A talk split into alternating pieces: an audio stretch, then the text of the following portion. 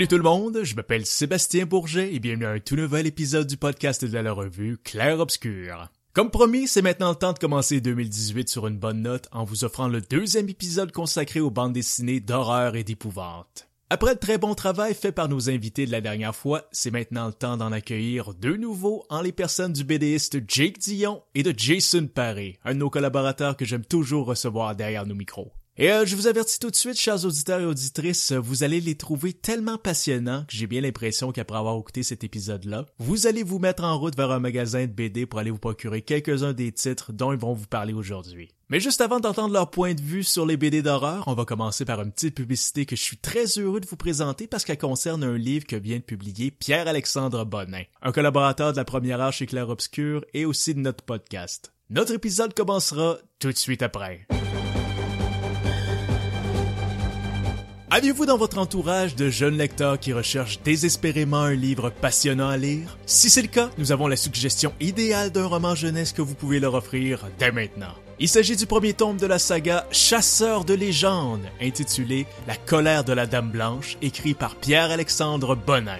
Les lecteurs sont invités à plonger dans un univers fantastique pour y faire la rencontre de la jeune Sophie.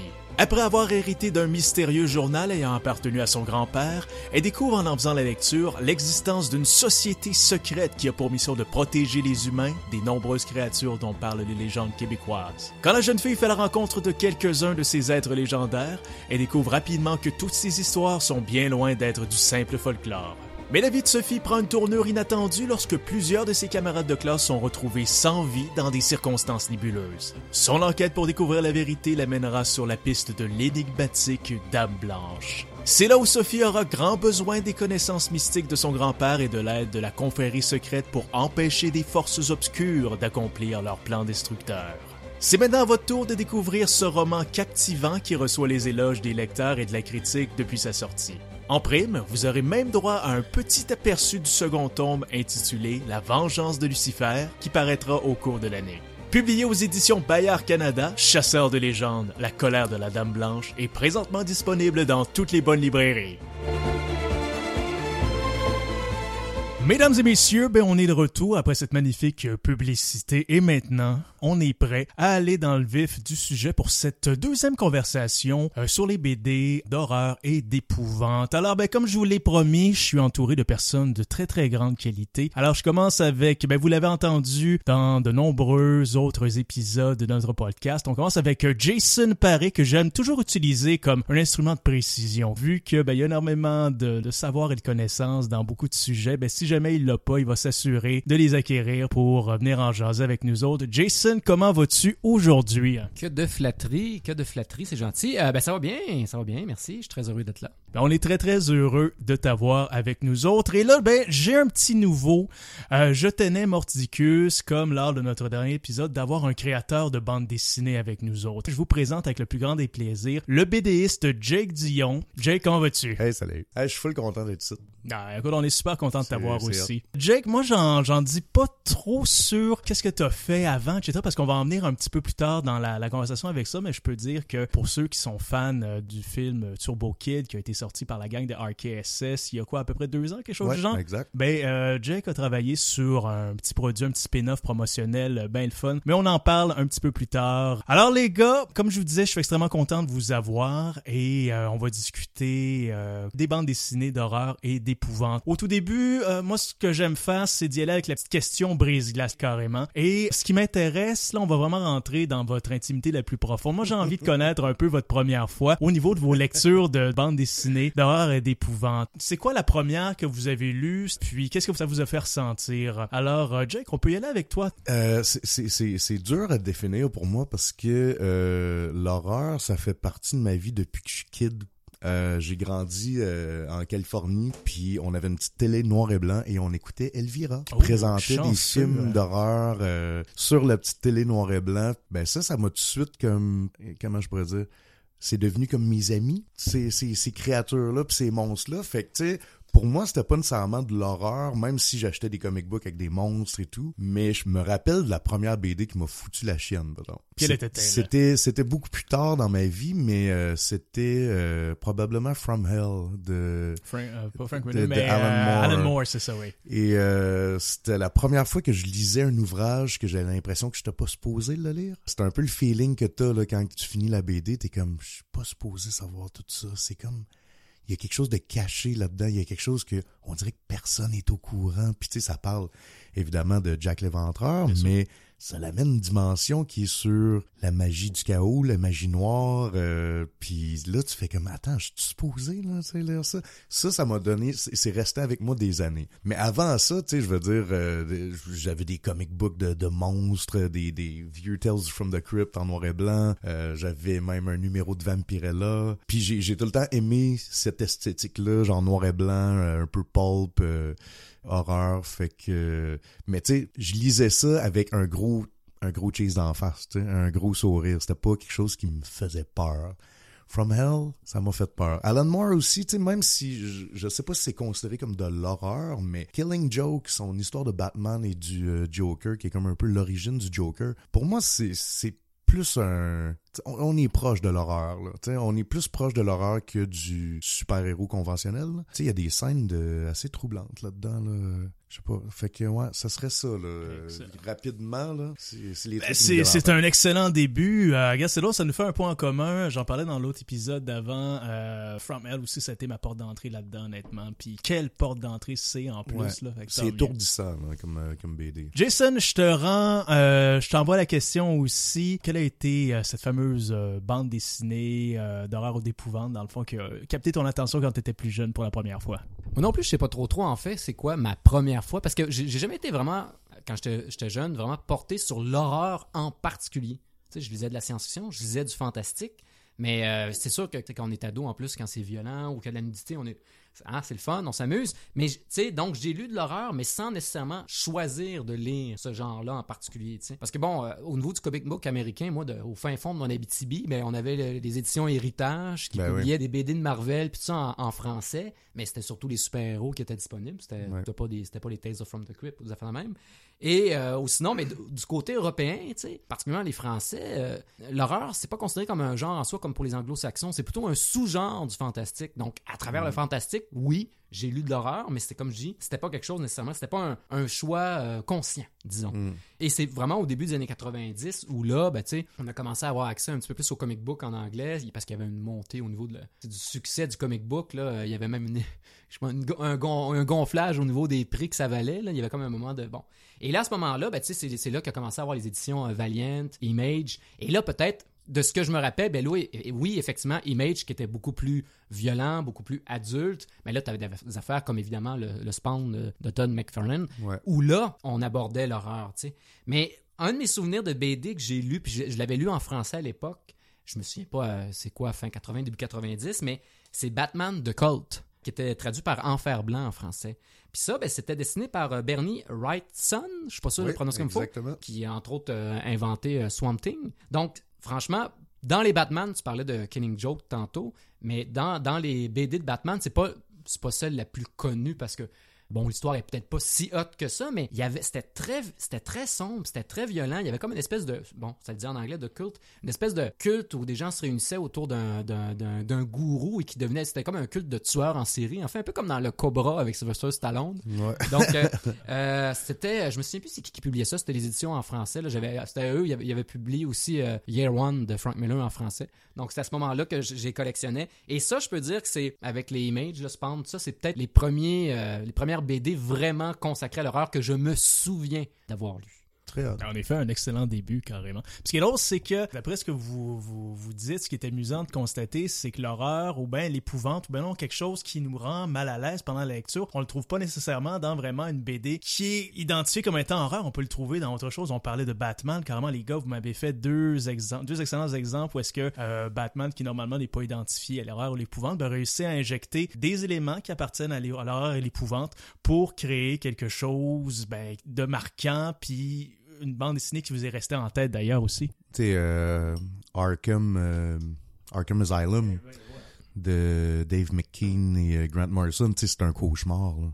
Ça me fait réaliser que les, souvent les meilleures histoires de Batman, c'est des, des histoires d'horreur un peu. Là. Ben, c'est ça, j'allais dire. En fait, tu sais, Batman euh, veut pas, il s'inspire un peu de la figure de, de Dracula. Tu sais, c'est une Ouais. chauve-souris, il vit dans son manoir. C'est gothique. Il y avait déjà un aspect qui, qui amène à ce que Batman touche davantage à l'horreur que peut-être que d'autres super-héros, surtout de DC Comics. là. Mais euh, toi, c'est quoi? Moi, ben en fait, euh, je vais peut-être me répéter pour euh, en fait euh, la dernière fois, mais ça a été From Hell carrément aussi. oui, oui. Ça s'est oui. fait, euh, je pense, je devais peut-être avoir euh, 17 ans, j'étais à la fin de l'école secondaire et euh, il y avait une bibliothèque où est-ce que j'étudiais, elle était hallucinamment bourrée en bande dessinée de qualité. Puis un de mes profs m'avait fortement conseillé From Hell, puis c'était juste un petit peu avant que l'adaptation avec Johnny Depp et Edgar Graham sorte au cinéma. Alors il m'avait conseillé vraiment, prends-la une fin de semaine, puis C'est une grosse brique, il m'a dit t'es pas obligé de la finir tout de suite en une fin de semaine, mais quand même prends le temps pour la lire, te laisser imprégner du mood. Puis moi ce qui m'avait rentré dedans comme un train de marchandises, c'était pas nécessairement l'histoire, c'est juste les l'endroit où euh, les, en fait on se passe dans ça se passe dans Londres à l'époque de Jack l'Éventreur puis mon dieu qu'il y a un détail absolument incroyable sur les lieux glauques sales effrayants puis tout le long de la lecture je me disais oh merde je veux absolument pas être là ça Ouais. me foutrait la chaîne d'être là puis c'est cette espèce d'élément d'insécurité qui m'a qui a rendu cette euh,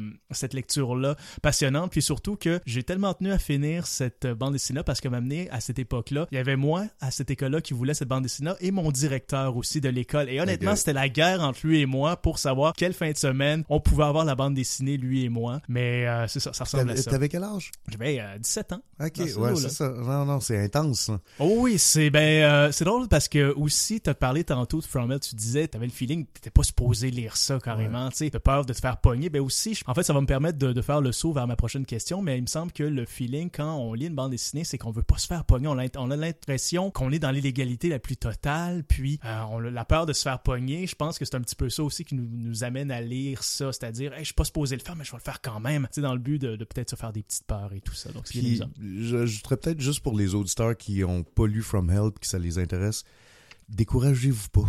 Parce qu'au début, c'est vraiment tough. Le dessin, il est pas, c'est pas un dessin qui est, euh, c'est un dessin qui est super bien fait, mais qui, qui a pas une qualité genre euh, stylistique euh, flamboyante. Là, tu sais, ça a l'air, euh, c'est morne, c'est dessiné à ligne claire avec, ça a l'air barbouillé un peu, ça a l'air sale. Euh, fait que c'est pas dynamique comme dessin. Sauf que plus tu lis, plus tu te rends compte que c'est évidemment un choix esthétique, puis ça devient extrêmement glauque, ça devient, on, on est dans le milieu des, de la Il y a beaucoup de choses qu'on ne comprend pas sur Whitechapel au début, puis justement, t'as le, le, le personnage de Mr. Gull qui nous raconte tout ça, puis à un moment donné, on est étourdi, tu te fais comme, pourquoi je suis en train d'apprendre tout ça? Où c'est qu'on s'en va? Où est-ce qu'on s'en va? Et euh, finalement, il y, a- il y a un payoff. Et Absolument. après, je te dirais peut-être un chapitre ou deux, là, là t'es complètement embarqué dedans, et là, c'est une descente aux enfers dans la, la folie humaine. là. Et c'est tous ces ingrédients-là qui font en sorte que c'est une bande dessinée, c'est un classique, que Ouais. n'importe qui qui se prétend amateur de bande dessinée,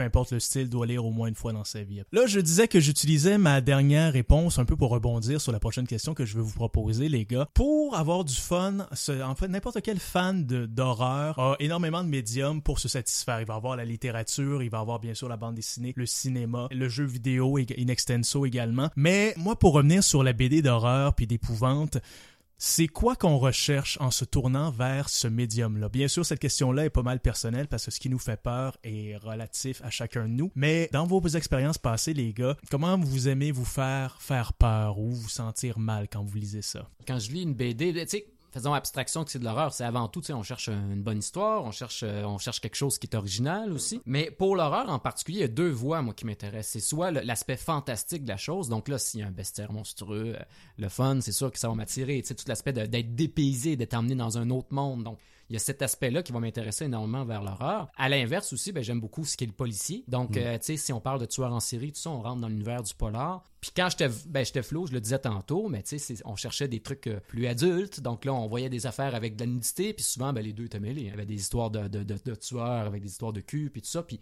c'était des petites BD en noir et blanc qu'on trouvait dans le sous-sol chez quelqu'un, tu sais, puis bon, on tripait là-dessus. Puis ben, sinon, ben, maintenant, euh, maintenant aussi, euh, Parce que en BD, bon, tu peux pas faire des jump scares comme au cinéma. Il y a bien des affaires que tu peux pas nécessairement faire qui se retrouvent au cinéma. Par contre, tu peux parvenir à déranger. Vous parliez de From Hell tantôt. Il semble que ça vous a perturbé, mais c'est ça qui, je pense, qui est la force souvent dans la BD d'horreur, c'est qu'ils peuvent aborder des thèmes des fois qui sont très dérangeants et qui sont plus difficiles à faire au cinéma, soit à cause de la censure ou euh, de tout l'aspect financier qu'il y a derrière ça, ou du moins, euh, quand ils le font au cinéma, c'est tellement frontal que c'est peut-être plus difficile à, avaler, à absorber, à, accepter que par la BD, il y a peut-être certains sujets qu'on est capable d'aborder sans que ça soit aussi répugnant ou du moins euh, révulsant que ce qu'on peut voir au cinéma. Ben c'est ça, ce que j'ai envie de répondre comme en deux parties.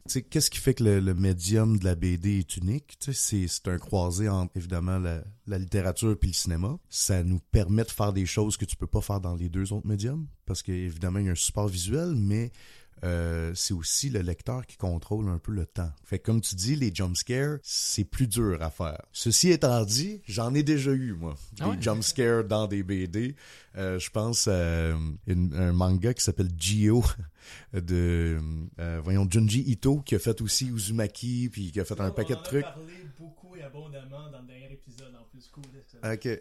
ben, dans Gio, moi, j'ai une phobie des requins blancs ça me fout la chienne. Même voir une photo d'un requin blanc, ça me rend mal à l'aise. Genre, il y aurait un screensaver dans, le background avec des requins blancs, puis j'aurais de la misère à me concentrer. Genre, tu sais, je, je capoterais. Et euh, évidemment, dans de Geo, l'histoire, c'est que euh, les poissons sortent de l'eau, mais ils ont des espèces de pattes d'insectes. Fait qu'au début, c'est juste des poissons, puis c'est complètement dégueulasse. Hein, tu sais, euh, puis ça, ça puis il y a une espèce de poisson qui rentre d'une maison, puis après ça, c'est un, poisson un peu plus gros. Puis là, évidemment, moi, je, le vois venir, là, je suis comme, ah non, ils vont pas nous foutre un esti de requin blanc là-dedans.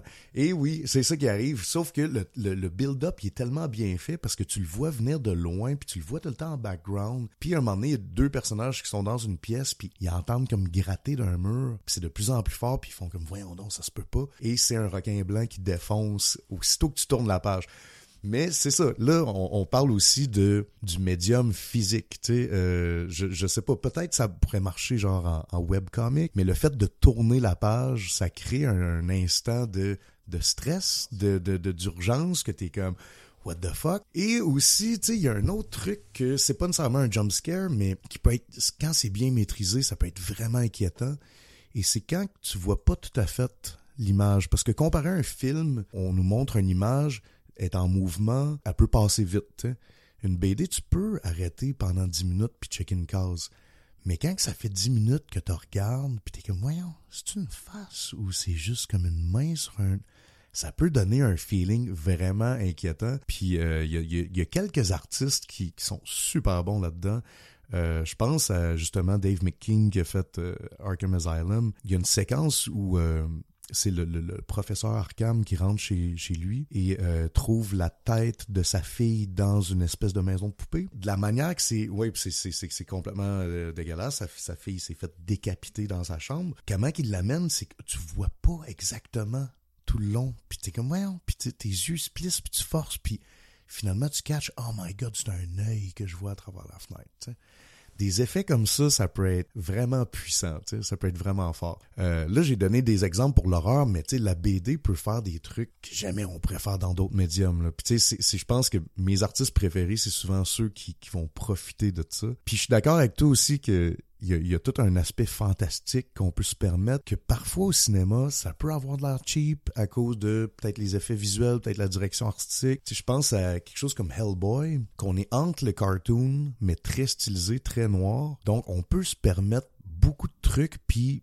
mais tu sais, il y, a des designs de créatures là-dedans que tu pourrais jamais refaire dans le film. Mm. tu sais, je pense à, Yaba Gaba, l'espèce de vieille avec une, une, maison avec une patte de, de, poulet. Là. Si tu mets ça à l'écran au cinéma, ça va juste être weird. Tu sais. Euh, ça, va, ça va devenir humoristique. Tu sais. Puis lui, je trouve que c'est un maître dans tout ce qui est créature fantastique même horreur victorienne, il va là-dedans. Puis à quel point Mignola c'est un génie, c'est qu'en plus il sort du médium pour faire des trucs que j'ai jamais vu dans aucune autre BD. parfois il va avoir genre un personnage qui va parler à Hellboy, puis tu vas juste avoir une case avec genre un oiseau perché qui va dire son nom, puis c'est jamais vraiment expliqué, c'est juste comme des petits trucs ici et là.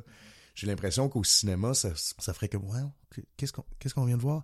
Tandis que dans BD, même si tu comprends pas, ça fait partie de la composition de la page. Je sais pas, ça, ça ajoute de quoi? Ça ajoute une ambiance. Ouais, il y a des trucs qui sont plus durs à rendre crédibles au cinéma, définitivement, que Ouais, qu'en ouais. BD. là. Ouais, ouais, c'est clair. Puis tu sais, juste que un des, des maîtres de tout ça, c'est c'est évidemment c'est c'est Will Eisner, que lui c'est c'est toujours battu pour faire comme non non, regardez, ce qu'on peut faire en BD, on peut pas le reproduire au cinéma. Donc juste jouer avec les bordures de cases. Tu sais, Yannick Paquette l'a super bien fait avec son dernier Wonder Woman. Toutes les bordures de cases ont un lien avec qu'est-ce qui se passe dans l'histoire. Donc ces bordures là évoluent.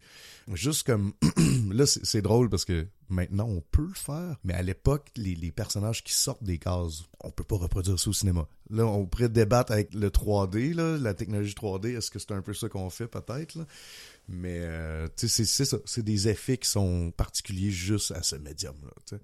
C'est incroyable. Très intéressant comme réponse, c'est super cool. Là, les gars, on peut se tourner un petit peu au niveau des mécanismes. Là, on a parlé vraiment des feelings viscéraux qu'on vit quand on lit quelque chose. Tu m'as parlé de la peur des requins blancs, moi je t'ai parlé de ma peur des lieux glauques. C'est propre à tous. Mais mettons un créateur, on, si on se met dans les souliers d'un créateur de, de bande dessinée d'horreur et d'épouvante, si vous étiez à sa place, quels moyens vous utiliseriez pour faire peur à vos, euh, à vos lecteurs? Le, le- le Si- choix, le si je choix, le savais. c'est ça, le choix est tellement vaste là, c'est euh, c'est assez hallucinant. Euh, je, je pense pas que j'ai déjà essayé souvent. je sais pas si j'ai été capable. Euh, j'ai fait une BD d'horreur avec deux de mes amis que, que j'ai appelé Déboire. Évidemment, dans BD, je pense qu'on n'a pas le choix de focuser sur une imagerie qui est troublante. Fait que ça revient un peu à ce que je disais tantôt, genre essayer de suggérer, pas trop de montrer. Ouais. Euh, la suggestion est toujours, toujours plus forte. Puis même pas juste dans l'horreur, tu sais, dans n'importe quel... Dans, dans, dans le cul, c'est pareil. si tu suggères de quoi, c'est tout le temps plus excitant que si tu montes tout. Mais c'est tellement dur à maîtriser, tu sais. Fait que je dirais que j'ai essayé souvent, mais je sais pas si j'ai réussi. T'allais dans quoi vraiment juste la suggestion puis tout ça dans l'inquiétante étrangeté? Je sais pas comment tu t'y prenais. Mettons juste un, un exemple, mettons par exemple. Euh, ben, ok, mettons un exemple dans une des, des courtes histoires dans Déboire, parce que c'est une anthologie. Il y a une petite fille qui, euh, qui rencontre euh, une fantôme qui a à peu près son âge. D'essayer dans des détails de faire des trucs qui fonctionnent pas, mais que l'œil va pas voir automatiquement. Donc, mettons, euh, il y a une scène qui est sur une balançoire, puis une longue ombre portée, puis ça tombe dans le, champ. Fait qu'évidemment, si je fais refléter l'ombre sur un mur, puis qu'on voit clairement qu'il y a une ombre et pas deux, on comprend, puis il y a, plus rien qui est suggéré, je suis en train de le montrer. Mais si je distorsionne cette ombre-là pour que tu te le demandes, puis que tout le long de la BD, on n'a jamais vu qu'elle portait pas d'ombre, ben là, ça peut faire comme quelqu'un qui le remarque, fait que, hey, attends, là, y a-tu une ombre ou deux, tu sais? Puis juste de se poser la question, ça devient plus intéressant que de le, de le montrer puis de l'expliquer. tu sais. Mais il y a des trucs avec le médium aussi que je pense qui ont pas encore été faits ou qui ont été... Tu sais, il y a des quelques rares artistes qui ont été assez audacieux. euh, euh, mais tu sais, je pense à un manga que j'avais lu qui s'appelle euh, Gogo Monster. Il y, a une- il y a une séquence là-dedans qui se passe dans une école et il y a un élève qui se perd dans le sous-sol. Puis c'est des pages et des pages et des pages de cases noires. Sauf que c'est pas évidemment imprimé noir, c'est comme gribouillé. Donc il y a, tu sens qu'il y a un dessin derrière, mais c'est gribouillé noir par-dessus. Et juste le fait de tourner ces pages-là et de, voyons, on n'en sort pas. Chris, on est encore là dans le noir. Ça crée une espèce de tension, tu sais. Et ça, je pense que on a beaucoup à essayer des trucs avec la forme de ça. Euh, Il y a un autre euh, exemple que je peux donner qui est dans un artbook. J'ai jamais vu ça dans une BD, mais qui est euh, justement un artbook de Hellspawn, designé par Ashley Wood, qui est, qui est extraordinaire. Puis il y, a- il y a une séquence là-dedans où on voit une image de Spawn qui est au loin et tu tournes la page et c'est la même image mais qui est un petit peu plus près. Et finalement c'est comme c'est pas tant de pages que ça c'est peut-être 5 6 pages mais à la fin t'es dans son œil. Et je vous jure les gars là il y a un feeling de quand tu catches que OK on s'en va dans sa face tout devient de- plus en plus flou de plus en plus noir. T'as comme quasiment peur de tourner à la page tu sais jusqu'où on va et ça c'est des trucs que d'après moi ont pas été faits assez encore en BD mais qui justement, il y a juste ce médium-là qui pourrait Cool, faire je- ce genre de truc. Je l'aime bien ton exemple de Spawn parce qu'encore une fois, c'est ça, ça nous sort de nos habitudes. Spawn, on est habitué de le voir avec son masque et ça, les Ouais. yeux verts qui flashent. Mais là, j'imagine que, en fait, ce dont tu parles, probablement qu'il n'y a pas son masque, là, la face brûlée, puis là, on zoome dedans. C'est de voir quelque chose comme on ne l'a jamais vu avant, puis ça nous rend ça menaçant. Ouais, C'est un, un mécanisme assez intéressant. Puis encore une fois, dans un super-héros, entre parenthèses, c'est ça Ouais. qui est amusant. Oui, ben c'est ça. Euh, je pense qu'effectivement, comme tu dis, à travers le style, il y a un moyen de, de créer une angoisse, une inquiétude. Tu sais, je veux dire, euh, si je me permets de faire une allusion au cinéma, tu sais, l'expressionnisme allemand, ça a quand même Ouais. été une influence extrêmement importante pour le cinéma d'horreur. Les, les, les Monsters Universal ont repris le style au niveau, donc tout le côté clair-obscur, tout ça. Mais en dessin, tu sais, t'as pas de défi technique et t'as un moyen de créer une cohésion dans tes traits, dans ton style, autant dans le décor, les lignes brisées, le clair-obscur, mais aussi dans la physionomie de tes personnages. tu sais. Ouais. Je me souviens plus quel dessin du Joker que j'ai vu un moment donné où il y a la face allongée, les traits sont extrêmement inquiétants. Ouais. Tu pourrais jamais reproduire ça au cinéma. En dessin animé, oui, mais pas Ouais. au cinéma, tu sais. Ouais. Donc, tout ça, tu sais, ce, ce- ce- ce côté grotesque que tu peux aller chercher à travers certains dessins, je pense que ça, ça joue beaucoup et ça aide beaucoup à créer euh, cette angoisse-là. Mm. Sinon, ben, un autre truc, je reviens là-dessus, mais créer un malaise aussi par, le, par ce qui se passe. Comme je disais tantôt, à cause du cinéma, à cause des budgets, à cause de la censure, des fois, il y a des choses qu'on peut pas toucher. Tu sais, le- le- l'ultime tabou à la télévision, pas au cinéma, mais à la télévision, c'est de mélanger le sexe et la violence. Ouais. Vous parliez d'Alan Moore tantôt. Dans sa BD euh, Néo... Néo ben, D'ailleurs, Alan Moore, il y, a souvent, il y a souvent du sexe et de la Il y a violence. tout le temps un viol quelque part. c'est là, ça. dans- dans- Ben, dans, dans Néonomicon, dans Néonomicon, il y a un viol et elle est abusée par des créatures en plus, ça. Donc, Ouais. c'est- très dérangeant, là, tu sais. Euh, Donc, ça, c'est un moyen aussi, parce que, tu sais, il y a différents moyens. L'horreur peut autant faire peur que de venir agresser, tu sais. Quand on écoute Texas Chainsaw Massacre, le film, c'est pas parce que c'est épeurant, c'est parce que c'est agressant. Ça nous rend agressif, le film, tu sais. Puis je dirais en dernier aussi, puis ça, ça, je pense que ça touche n'importe quel médium. Qu'est-ce qui peut créer l'angoisse aussi, c'est quand on s'inquiète pour les personnages. Ben ouais. Si tu parviens dans ton histoire à rendre tes personnages attachants, à ce que les gens s'identifient aux personnages et que là tu les mets en péril, ben là à ce moment-là, tu peux aussi parvenir à créer une angoisse. tu sais. Mm. Non, mais ça, sauf que bon, évidemment, c'est pas propre à la BD. Je pense que ça touche n'importe quel style qui raconte une histoire, n'importe quel médium, pardon, qui raconte une Ouais. histoire. là. Mais je pense que c'est les éléments importants pour euh, créer une bonne BD d'horreur. Mais c'est hâte que tu aies mentionné euh, Neonomicon parce que euh, moi j'ai eu un gros gros trip Lovecraft. D'ailleurs j'ai écouté vos deux épisodes là-dessus. Euh, C'était-tu deux épisodes ou un? C'était un seul. Et euh, bref. J'ai découvert cette BD là puis je tripais sur les références et tout puis même il y, a- il y a une séquence où ils ont essayé de reproduire euh, tu sais quand que, dans, dans Call of Cthulhu il, il- décrit qu'il y a des angles qui ne se Mm, peuvent pas ouais. euh, ils, ont, ils ont fait ça, je pense, c'est dans Providence, par exemple, mais qui est dans comme la même série. C'est Alan Moore qui reprend du Lovecraft, euh, qui le revisite. Et euh, on m'avait fait remarquer, regarde la maison, elle se peut pas. Il y a des coins que la perspective fonctionne pas, donc pour montrer un peu l'horreur cosmique dans tout ça. Sauf que le dessin, je l'ai trouvé beaucoup trop clair Ah ouais, et est- beaucoup trop clean pour le type de sujet. J'aurais aimé ça un dessin beaucoup plus abstrait. On- J'arrête pas de mentionner les mêmes depuis tantôt, mais tu sais, à la Dave McKean ou euh, Ashley Wood ou euh, quelqu'un qui est plus dans, dans l'art abstrait, je pense que ça aurait fonctionné bien plus. Fait que je donne mon euh, numéro à Alan Moore, ça tente de... non, mais j'ai hésité, là. j'ai hésité longuement avant de me pogner euh, Néonomicon à cause de ça. Ouais. À cause du dessin que je trouve un peu plate. Ouais. Je trouvais un peu trop. euh, effectivement, je, trou- je trouve qu'en BD, en général, les dessins les plus réalistes, c'est pas ce qui est plus payant. Que tu fasses du d'horreur ou même euh, une BD de Batman, quoi que ce soit, Mm. tout dépendant du style. Il y a des styles réalistes qui sont vraiment très beaux puis qui fonctionnent, mais je sais pas, il y a un- c'est le fun quand il y a une petite personnalité puis que tu sens qu'il y a un dessin derrière, que tu cherches pas juste à reproduire comme un, un Da Vinci, là, tu cherches à reproduire la réalité. Non, tu sais, je trouve Ouais. que la BD, le style est important puis ça passe des fois par une certaine personnalité là, qui va se transparaître à travers quelque chose qui. Mais le viol qui se passe dans Néonomicon, ben, il est hors champ. Justement, tu parlais Mhm. d'hors champ, puis on- Mhm. en plus, la fille, elle perd ses lunettes, donc elle voit, elle voit flou. Donc la créature qui s'avance euh, vers elle, elle ne voit pas totalement. Donc, puis ça, c'est très propre à H.P. Lovecraft aussi. Hein, Ouais. souvent, les créatures sont décrites de façon, c'est innommable, Ouais. indescriptible. Donc, Ouais. disons que d'un d'un point de vue de construction, c'était une bonne idée. C'était peut-être pas le bon dessinateur qui était, euh, qui était derrière le projet, mais il y avait quand même des éléments intéressants dans la façon que c'était c'était abordé. Là. C'était Ouais. surtout ce Pour les fans de Lovecraft, on, on le recommande. Quand oui, ben oui, oui. Puis c'est bien adapté aussi au monde moderne. Là. Il y a tout un aspect au nouveau avec la musique métal. Tu sais, il y a des, des petites allusions qui sont intéressantes pour euh, rendre ça 21e siècle, là, parce qu'on s'entend que l'HP Lovecraft, ça fait quand même un méchant bout. Très intéressant, Jason.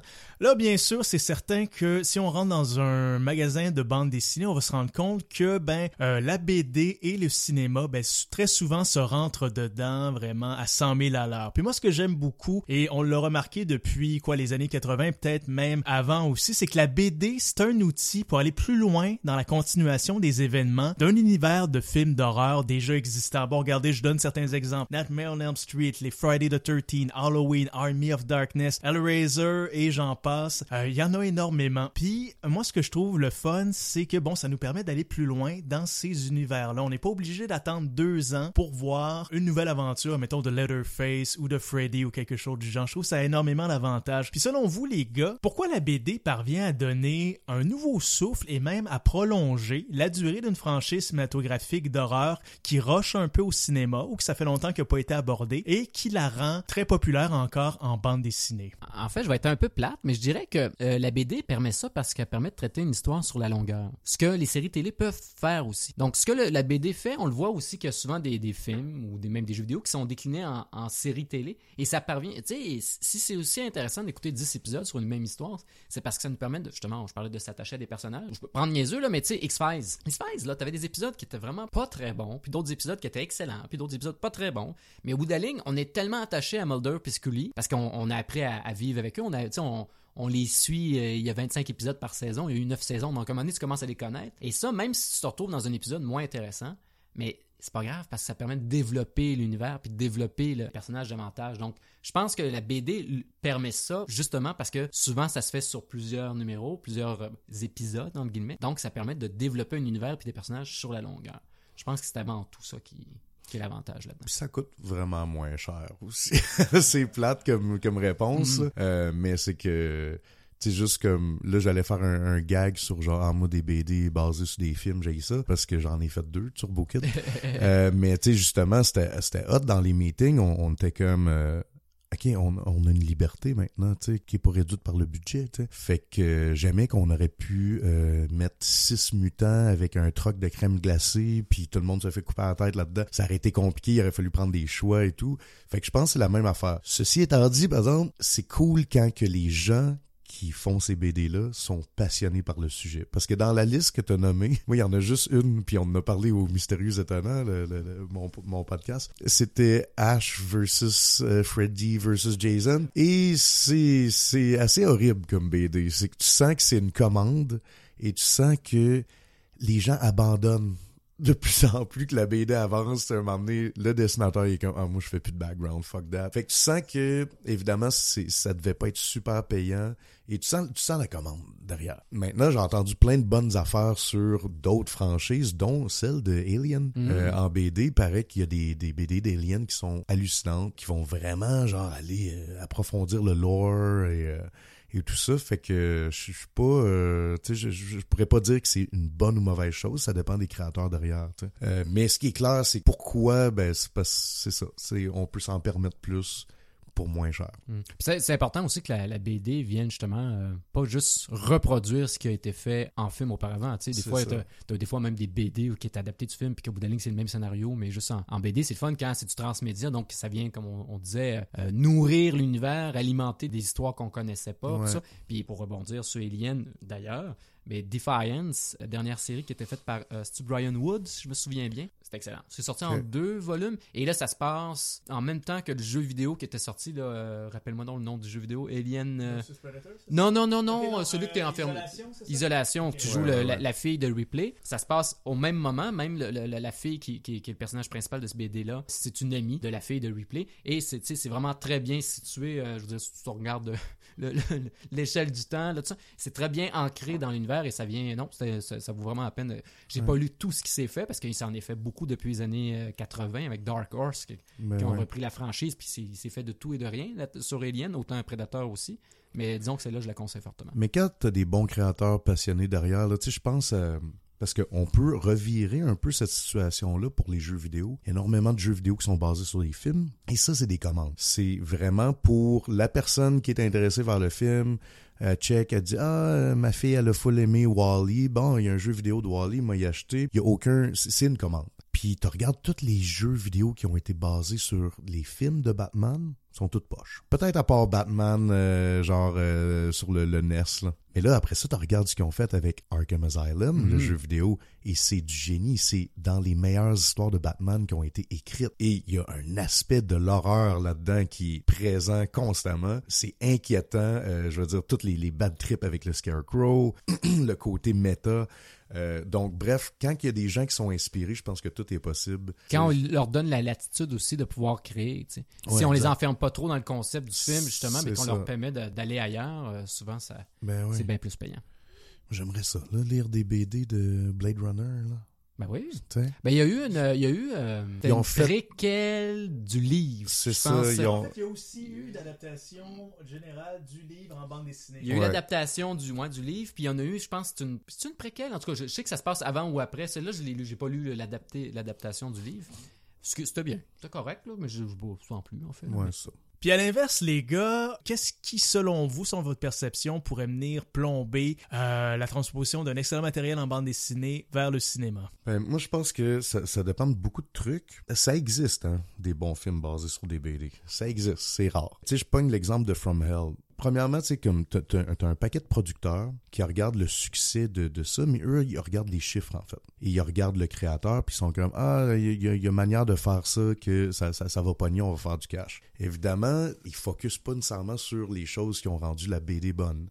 Donc, d'engager euh, Johnny Depp pour faire le, personnage qui est l'espèce de charlatan, mais là, finalement, de le transformer en non, il y a vraiment des super pouvoirs, ben là, tu es en train de dénaturer exactement le, point de la BD. Puis je pense que c'est ça, c'est un peu le, problème de euh, Too Many Cooks, tu sais, genre, euh, il y a trop de gens qui peuvent prendre des décisions, tandis que dans une BD, majoritairement, c'est c'est deux créateurs ou même un seul. Donc, tu as une vision propre, puis tu une vision euh, qui est pas euh, tachée par euh, des décisions euh, budgétaires ou euh, de, de, de mass market ou de genre, ah là, ces temps-ci, ça, ça pogne, donc on va in- inclure ça dans euh, le, film. C'est là que tu vois souvent les, les créateurs qui sont passionnés.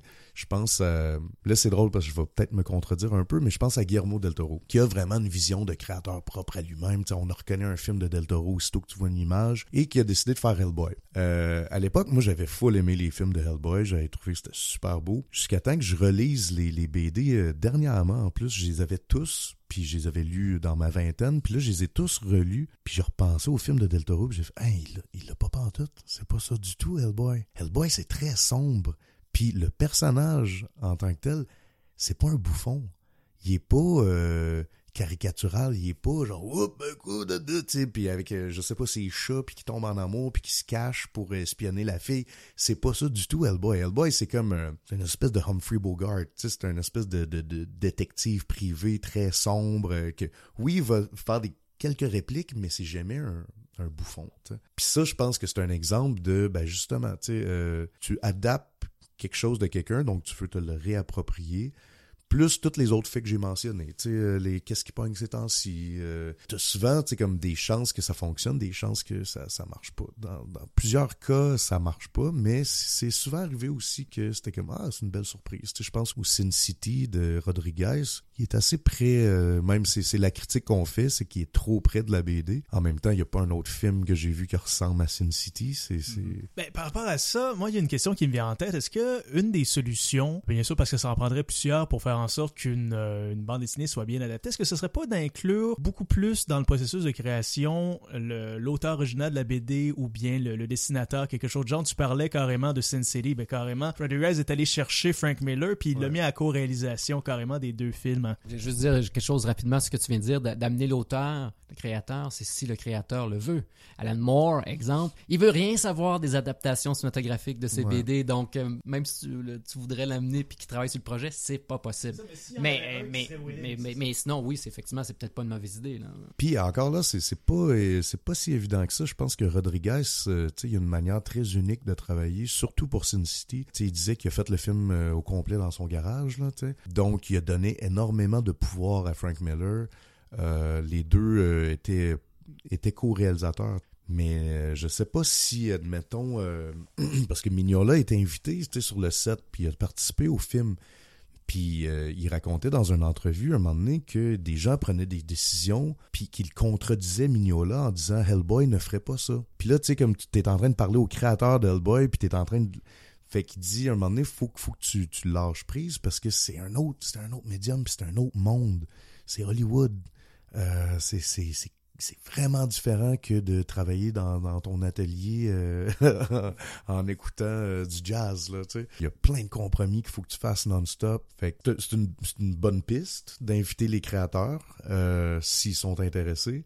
Mais euh, malgré ça, ça peut être quand même un défi. Là, euh, je pense que le, le, le plus de pouvoir qu'on lui donne, souvent le mieux euh, l'œuvre s'en tire. Puis là, c'est au réalisateur aussi de faire comme est-ce que je veux donner ce pouvoir-là? Tu sentais que Rodriguez, par exemple, parce que c'est comme l'exception à la règle un peu, euh, il avait envie de collaborer avec Miller. Il avait envie de faire Frank Miller's Sin City. Mm -hmm il avait pas envie de faire le sien. T'sais. Fait que ça, c'est dans des cas rares comme ça que, que ça fonctionne bien, mais la, la, plupart du temps, même quand les créateurs sont invités, ça peut, euh, ça peut finir bizarre des fois. Mais dans le cas de Sin City, premièrement, Frank Miller avait déjà écrit des scénarios de films. Ouais. Donc, il n'était pas complètement étranger au domaine. Déjà, ça peut aider. Ouais. Et Rodriguez, c'est pas exactement la même chose, mais a, a, travaillé fort pour transposer le style des BD à l'écran. Puis ça, ça c'est ouais. un, des, une des, des défis difficiles de faire avec la BD, c'est de transposer le style graphique de la BD à l'écran. Ouais. Mais en même temps, c'est un peu injuste, je trouve, de juger un film selon son matériau de base. Mm -hmm. Puis ça, ça se pose autant en BD qu'en qu littérature. Tu sais.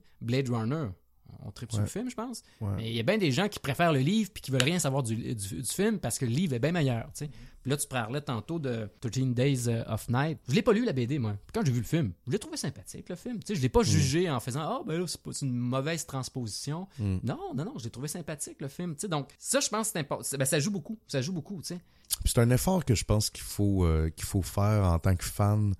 Euh, moi, une de mes BD préférées, c'est Preacher de Garth. J'ai pas été capable d'écouter la série parce que je décrochais pas de mon idée. Puis je me suis juré d'un moment donné vraiment faire la paix avec ça, puis faire comme, ok, c'est pas cette BD-là qu'ils ont faite en série, c'est une adaptation, c'est quelque chose d'autre, parce que tout le monde m'en donne des bons commentaires. Euh, mais je suis trop proche, fait qu'il faut vraiment que je fasse l'exercice de faire comme, ok, on sépare les deux œuvres et les deux peuvent coexister dans le même univers, il y, a rien qui enlève à l'autre. Puis tu sais, des fois, ça, des fois c'est des bons choix aussi. Euh, je pense pas que le, le gangbang d'enfants aurait été cool dans It, la dernière version. Parce que dans le roman, c'est ça qui se passe. Il y a un gangbang d'enfants. Et ça, c'est un peu troublant. Puis on, on veut pas nécessairement ça. Fait que tu sais, des fois, c'est des décisions que tu fais comme, ouais, c'est correct d'adapter puis d'aller ailleurs. c'est ça, ben ça, ça revient à ce qu'on disait tantôt. Euh, il y a les aspects financiers, puis il y a la censure au cinéma, que certains éléments, tu sais, il y a des, il y a des œuvres que d'un point de vue de la violence ou des sujets matures qui sont abordés en BD sont édulcorés, rendus au cinéma, là, tu sais. Ouais, ouais parlait de Spawn tantôt, euh, le film, tu sais, là, euh, ça, ça, venait, là, il, il, produisait quelque chose pour les, les flots, là, tu sais, c'était ouais, plus, ouais. c'était plus, euh, c'était plus la BD qu'on qu avait euh, chez Image, là. Mais là, c'est intéressant, par exemple, les, les, développements de ça, là. Mais c'est ça que j'allais dire, c'est que ce qui est le fun aussi, c'est que quand un, un, branding de BD, là, un, un, univers, un personnage de BD devient assez gros et qu'il y a eu de nombreuses adaptations de styles différents, de réalisateurs différents, c'est là que ça permet, je pense, des fois, d'avoir de, des surprises. Mm. Batman, c'est un exemple. Batman, tu t'as les Batman de Tim Burton. Après ça, t'as ceux de Schumacher, hein, qui sont plus version disco colorée. Puis après ça, t'as ceux de Nolan, puis là, bon, on a Snyder qui, qui s'essaie aussi. C'est un peu comme les James Bond. Tu les James Bond sont rendus à... Tu on chiale contre les suites, puis tout ça, mais James Bond, sont, sont rendus à 23, 24. Mais tu sais, euh, il y, a, eu vraiment différents... Ben, acteurs qui l'ont joué, mais différents styles aussi de, de réalisation, plus sérieuse, plus humoristique, tout ça. Donc, quand, euh, une BD est rendue à ce point-là, je pense que c'est là que c'est plus facile de trahir le matériau de base sans que ça soit... Euh, mal perçu par les fans. Puis même au, au, niveau de la BD, on parlait de bon Arkham Asylum et ça. Tu sais, bon, euh, Killer Joke, il y a plein d'auteurs qui ont proposé leur vision de Batman aussi en BD. Tu sais, mm. on n'a pas une. Tu sais, Hellboy, euh, c'est Mignola. Là. Je, mm. je sais qu'il bon, y a l'univers euh, d'Hellboy qui est plus large, puis il y a d'autres auteurs qui y travaillent, mais tu sais, c'est ça, puis ça a toujours été pas mal la même chose. Ouais. Mais quand as un personnage qui a été adapté par différents auteurs en BD et qui se sont permis différents styles, différentes histoires, mais là, ça permet peut-être plus facilement de passer au cinéma sans, sans se faire accuser de, de trahir le matériau de base. Ça, va être vraiment intéressant d'en reparler parce que euh, les exemples qu'on donne depuis tantôt, En fait, le prochain film de Spawn, c'est euh, le créateur lui-même qui Mhm. veut le réaliser. Euh, il veut faire un film 18 ans et plus, produit par euh, Blumhouse. C'est exactement de ça qu'on parle. On verra dans deux ans s'il a réussi et si c'est une bonne chose. Parce que je pense pas qu'il a jamais réalisé euh, rien, Todd McFarlane. Ça, ça peut être inquiétant aussi parce que Frank Miller, c'était pas son c'était pas son personnage, mais de Spirit, Ça, là, ça a ouais. donné une, Ouais, une ouais, méchante ouais. cochonnerie. ouais. Effectivement, on se fera une date tous les trois pour aller voir en 2019 euh, Spawn Ben réalisé. Par Todd McFarlane. Mais Aussi ça, mais que ça. ça, voilà. Et un nouvel boy aussi qui sera Ouais. même acteur, même Ouais. donc c'est aussi ça. Euh, tout à fait. Là, apparemment, Mignola est de retour, mais là, avec un rôle plus sérieux. Puis apparemment, là, il, il veille au grain à ce que ce soit le plus fidèle possible et non pas un peu bonbon comme étaient ces- les, les deux premiers films et tout Ouais. ça. Alors, Jake Dion, c'est la portion où je me transforme en Joselito Michaud, puis on va, on va rentrer un petit peu, on va parler de toi. Moi, je suis toujours passionné par euh, les BDistes, puis eh ben, j'ai envie qu'on parle de toi, qu'on te découvre un petit peu, qu'on te fasse découvrir de nos auditeurs et tout ça, pour s'il y en a qui te connaissent pas déjà. Alors, euh, ultimement, on va parler des œuvres que tu as fait, puis ceux qui s'en viennent un petit peu. Là, bon, bien sûr, tu en as, euh, tu l'as mentionné il y a quelques instants, que bon, tu as travaillé, tu es allé jouer un peu dans l'univers de Turbo Kid, film réalisé par euh, le collectif euh, Roadkill Superstar. Et ce qui s'est passé, c'est que bon, tu as sorti deux bandes dessinées qui sont des espèces d'aventures individuelles basées sur deux des personnages qu'on retrouve dans le film. On a euh, l'aventure de Apple et on a aussi, euh, c'est quoi, j'oublie toujours son nom. Skeletron déchaîné. Skeletron déchaîné, absolument, qui est euh, le, fameux personnage avec le masque, avec la sironde et tout ça. Donc, ultimement, moi j'ai envie, euh, on va focuser un peu sur ces deux bandes dessinées-là. Moi j'ai envie de savoir au tout début, comment est né le projet, puis ultimement, comment a été ton processus créatif jusqu'à l'aboutissement de ces deux BD-là. Comment est né le projet? Euh, En fait, c'est que moi j'ai j'ai travaillé sur le film et j'ai travaillé sur les storyboards. Donc c'est moi qui ai fait les storyboards de pas mal tout le film. Puis ça c'est vraiment cool comme euh, job parce que c'est c'est une des premières étapes. C'est la deuxième étape après le scénario. Donc on est en train de décider de euh, comment qu'on va raconter l'histoire.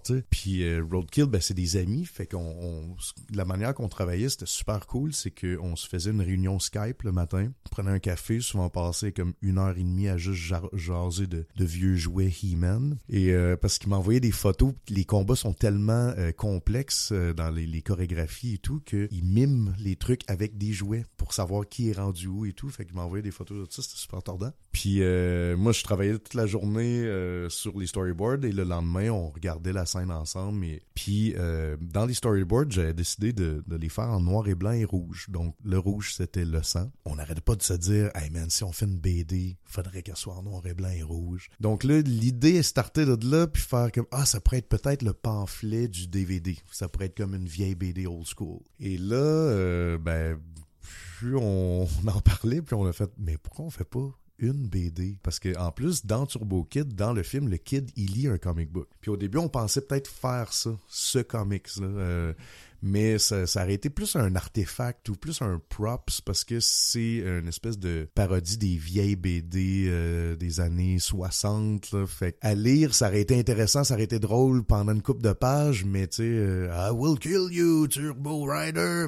Sais, c'est comme c'est trop gros, puis ça, ça manque. Puis aussi, c'est que c'est pas les personnages du film. Donc pour les fans du film, il y aurait pas Apple, il y aurait pas euh, les autres personnages. Fait on s'est rencontrés, puis on a fait des réunions, puis on a décidé de l'histoire allait faire, mais c'était très le fun comme processus. C'était en fait dans le milieu, euh, on appelle ça de Marvel Way. Donc euh, ça, ça vient de, de, de la base de Jack Kirby et Stan Lee euh, quand ils ont commencé à faire l'univers Marvel, peu importe le titre. C'est que souvent Stan Lee arrivait avec un petit synopsis là, très vague, puis euh, Stan- euh, Jack Kirby commençait puis il faisait ses sketchs, des pages, et une fois que les pages étaient finies, il redonnait ça à Stan Lee. Stan Lee ajoutait des bulles de dialogue, des flacteurs. Tu sais, c'est une job de coécriture en fait. Fait que c'est exactement comme ça qu'on fonctionnait. Il me donnait, tu sais, comme quelques hooks, quelques points euh, qu'il voulait, puis moi je faisais toute la BD en storyboard. Est-ce que vous avez travaillé sur les deux en même temps ou c'est Apple qui est venu avant euh, Skeletron? App- Apple est venu avant Skeletron et euh, il y en a deux. On a deux autres histoires à raconter. Euh, ce qui a stoppé la production, c'est qu'ils tournent leur, leur autre film. Summer of 84. Puis aussitôt qu'ils ont fini ça, ben on essaye de prendre un beat euh, pour raconter deux autres histoires. Et c'est des copies, ça c'est plus pour les collectionneurs peut-être là, mais c'est des copies limitées. Donc il y a 1000 euh, copies de chaque en français en anglais. Donc ça devient carrément un, truc de collectionneur. Et le but, c'est que à la fin de ces quatre histoires-là, on rajoute une dernière histoire et on rajoute un paquet de sketchs, puis de bonus, puis de trucs. Et là, on fait vraiment le- l'intégrale, l'omnibus, que ça, ça va être reprinté euh, à l'infini. J'ai fait comme un pitch de vente en même temps. C'est incroyable. 2018, les amis, vous venez vos portefeuilles, ça s'en vient. Puis, ultimement, durant le processus aussi, t'as-tu carte blanche pour euh, l'histoire, les dessins, ou ben ça s'est fait en comité avec RKSL, c'est un peu comme t'en parlais? Ouais, c'est ça. C'était vraiment comme ça. euh, c'est qu'on on pitch des idées. Puis honnêtement, là, les deux, euh, ben les deux, eux et moi, parce qu'ils sont trois dans Roadkill, on sait même plus les idées viennent de où. Fait que c'est vraiment, des gros meetings qu'on fait juste jaser, puis on pitch un paquet d'affaires, puis on prend des notes, puis après ça, on va faire un petit compte rendu de tout ça. Tu sais, c'était super collaboratif. Ça a-tu été une certaine course contre la montre aussi? Parce qu'il fallait quand même que tu sortes ça pas trop loin après la sortie du film pour que ce soit quand même d'actualité puis que ça reste quand même un produit dérivé pour mousser le film en général. Ça, c'est le côté que moi j'aime moins quand tu as une date de sortie avant même un scénario. là. Fait que c'est pour ça que la première est plus courte. La première est 33 pages. Euh, la deuxième, on, on avait un petit peu plus de temps, fait qu'on on, on s'est permis de la prendre, puis elle est 44 pages. Donc c'est ça. Mais ouais, ça c'est un peu gossant quand que ça arrive. Quand il faut, tu livres de quoi avant même que tu saches quoi livrer? Côté produit dérivé puis aller plus loin dans euh, l'univers de quelque chose, je pense que commence à y prendre goût parce que là, bon, euh, la nouvelle est sortie qu'il y a une collaboration entre toi puis la gang, en fait le groupe euh, Jardin Mécanique et je trouve que c'est une collaboration extrêmement organique et tout ça. D'où ça vient ça? Qu'est-ce qui s'est passé? Est-ce qu'ils t'ont approché toi ou t'es- tu les as approchés ou qu'est-ce qui s'est passé? Ouais, c'est c'est cute la petite anecdote là, c'est qu'ils m'ont approché puis euh, je faisais Turbo Kid en même temps. Puis à l'époque, on savait pas que Roadkill allait tourner sur un nouveau film, donc moi je pensais faire deux autres BD après. Fait que j'ai refusé. Euh, j'ai dit ça ça m'intéresse pas, je suis sur Turbo Kid, mais je les ai référés à euh, le studio de que, je faisais partie, qui est le studio Lunac, qui est aussi la maison d'édition des BD de Turbo Kid, en disant allez les voir eux. Gauthier Langevin, c'est mon éditeur, il veut peut-être vous référer à un artiste. Donc c'est ça qu'ils ont fait. Et Gauthier Langevin, deux semaines plus tard, il m'appelle, puis il fait que hey man, j'ai un projet pour toi. Euh, c'est jardin mécanique. euh, Puis là, je suis comme non, je lui ai dit ça, ça m'intéressait pas. Je suis sur Turbo Kid, tu sais, je veux le focuser pour la job, on te veut toi Mais c'est ça, il m'a juste dit T'as-tu lu le script qu'ils t'ont envoyé? Puis j'ai fait non. Puis il a dit Lis le script. Puis là, j'ai lu le script. J'ai fait Oh my god. C'est de l'horreur victorienne d'un asile avec des créatures Lovecraftiennes. Puis là, c'est comme tout ce que j'aime. Puis c'est drôle, c'est trash, c'est gore. Euh, c'est freak. C'est. Fait que là, j'ai fait Ok, ouais, c'est ça que je vais faire. Fait qu'on a fait un Kickstarter. puis ça a super bien été. Et euh, je suis en train de terminer là, ça. Là. Ça fait depuis cet été que je suis là-dessus. BD de jardin mécanique qui s'en vient. Peut-être également deux autres BD pour conclure les aventures de l'univers de Turbo Kid.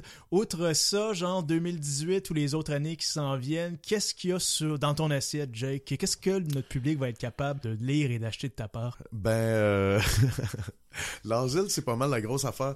Euh, Il y a plein d'autres trucs, mais c'est comme trop tôt pour en parler. euh, Pour mes fans, fait que là, c'est vraiment genre 10 personnes. Euh, je travaille souvent avec Dominique Carrier qui, euh, qui a collaboré avec moi sur Déboire, puis sur Oken, puis sur Grip. Puis euh, c'est c'est plus des, des espèces de, de BD, euh, c'est moins mainstream un peu, c'est plus, euh, c'est c'est- on, on s'auto-publie. Euh, fait que là, on en prépare un autre pour 2018 qui, euh, qui, qui va être malade. Euh, moi, je trouve que c'est mes meilleurs BD que j'ai faites avec euh, ce, ce, gars-là. On se connaît depuis qu'on est kid, puis on a appris à faire de la BD ensemble. Euh, c'est quelque chose. Puis la, prochaine, elle va être quand même 200 pages. Fait que c'est comme un, un, bon petit manga. Puis je pense que c'est- c'est son meilleur scénario. Fait que ça, ça va sortir. Euh, ça s'appelle Pas encore morte. Après ça, bon, ben j'ai des, des, des, des gros projets d'illustration que je peux pas vraiment dire, mais ça a peut-être rapport avec on, Patrick est juste, on est juste trois, là. Déconne. ça a peut-être rapport avec Patrick Sénécal, peut-être que ça n'a pas rapport Ah, non plus, on sait pas. excellent. Puis euh, Mais d'ailleurs aussi, parlant de Patrick, t'as signé la couverture de son plus récent livre, d'ailleurs, aussi. Ouais, c'est ça. Fait que ça a peut-être rapport avec ça, on sait pas. Ah, euh. Euh, je pourrais pas dire. Puis, euh, ben c'est ça. Sinon, l'asile puis Turbo Kid, ça va être pas mal mon année 2018. Là. Ah ben on a vraiment hâte de- d'avoir ça en main pour pouvoir Ouais. voir quelle histoire tu nous as amené avec ça, puis euh, voir, euh, voir où tu nous amènes. Les gars, ça a été extrêmement passionnant. Toute bonne chose a une fin, mais euh, avant qu'on se dise au revoir, on va quand même donner à nos auditeurs un dernier petit bonbon. Moi, les gars, euh, c'est ça pour les gens qui nous écoutent, qui commencent à avoir un intérêt pour les bandes dessinées d'horreur et d'épouvante. Ce que j'aimerais faire, c'est que vous les laissiez avec peut-être une ou deux suggestions de votre cru, qui soit capable de se partir comme il faut avec du matériel de qualité. Si jamais ben, une personne qui nous écoute carrément euh, a envie de verser un petit peu là-dedans. Alors les gars, ben moi j'irai avec, j'aurais envie de vous demander quelques-unes de vos suggestions à ce niveau-là. Jason? Oui, moi je vais faire euh, deux suggestions récentes. Bon, ils sont américaines. Mais par contre, euh, la première est dessinée par un Québécois qui s'appelle, je ne vais pas me tromper, Djibril Morissette Fan. Il a dessiné quelques Marvel. Il a travaillé pour euh, des séries assez connues de comic book. Mais C'est l'enfant prodige. Ouais, ben il est pas, il est pas vieux, effectivement. début vingtaine, hein? oui, exact. C'est un peu. ben, il est dans le même studio que Yannick Paquette. OK. Donc, c'est un peu son, son, son protégé. C'est un, un kid qui a un talent incroyable. Ben, il est super sympathique. Moi, je l'avais rencontré ben à la ben radio pour une entrevue. En plus, il est fin. Il fait chier. C'est ça, hein? Ben oui, il a du talent puis il est fin. Tu vois, les gens qui ont du talent sont pas fins, tu sais. Mais non, non. Euh, ouais, puis c'est ça. Puis il travaille sur une série, bon, parce que comme je dis, il travaille sur des affaires, euh, des franchises connues, mais il travaille sur une, série un peu plus personnelle. Et ça s'appelle Glitter Bomb.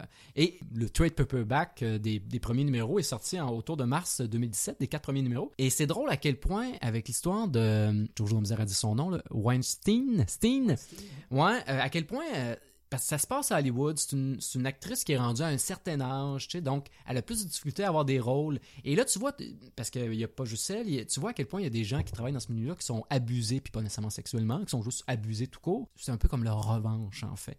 Et elle, ben justement, tout ce qu'elle ce subit, le, stress, puis l'énergie négative qu'elle reçoit de ce milieu-là, ben, il, s'incarne à travers euh, une espèce de monstre tentaculaire qui sort d'elle à certains moments de crise, très proche d'une créature euh, style Lovecraft ou The Thing. Hmm. et c'est vraiment intéressant de lire ça justement avec ce qui se passe dans l'actualité.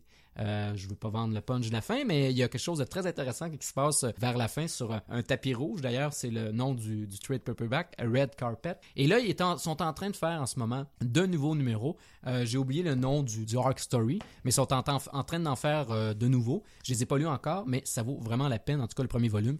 J'ose croire que le deuxième va être aussi bon. Rappelle-nous le titre. Oui, alors euh, Glitter Bomb, euh, c'est écrit par Zob et c'est euh, dessiné par Morissette, c'est-à-dire Djibril Morissette fan, voilà, qui est un gars de Montréal. mon autre suggestion, toujours chez Image Comics, ça donne de même, c'est Redneck. Au niveau du cinéma, tu sais, moi j'aime beaucoup Near Dark de Catherine Bigelow, tu sais, de transposer la légende des vampires dans un milieu États-Unis du Sud finalement, tu sais, Redneck. Bref, ça le dit dans le titre. Alors, c'est ça se passe au Texas. C'est des vampires qui, restent là depuis euh, la guerre de sécession, genre. Et qui cherchent à ne pas faire trop de problèmes. Euh, ils élèvent des vaches qui vont vendre pour un barbecue pour lequel euh, ils sont propriétaires et qui récoltent de l'argent, qui sont en ville. donc, ils se nourrissent, eux, du sang de, des vaches qui tuent pour la viande, mais eux, ils récupèrent le sang. Ils ont d'ailleurs des blood Bloodweiser, des Bloodweiser, comme un Budweiser, mais une, une Bloodweiser, c'est ce qu'ils voient. Il y a un petit aspect comique. Mais bon, euh, évidemment, tu la nature d'un vampire, euh, c'est difficile à réfréner. Donc, à un moment donné, ben, sont plusieurs à vivre là, sont une famille, mais pas mal masculine à part d'une petite fille de vampire. Et ben, les, choses dégénèrent avec un révérend en ville. Et là, ça se retrouve à... Il y a une guerre qui se fait finalement euh, entre... Il faut qu'il fuit la maison qu'il habite depuis quelques temps. Bref, c'est vraiment très intéressant. Donc, Redneck, puis c'est le volume 1, Deep in the Heart. Donc, je le conseille fortement. Puis ça, c'est sorti cet automne, septembre à peu près. Moi, j'y vais avec des classiques, parce que euh, j'avouerais que dernièrement, j'ai... Euh, ça fait longtemps que j'ai pas lu une BD. J'en lis pour les mystérieux étonnants. Euh, dernièrement, on a lu Batman versus ou Batman Elmer Fudd.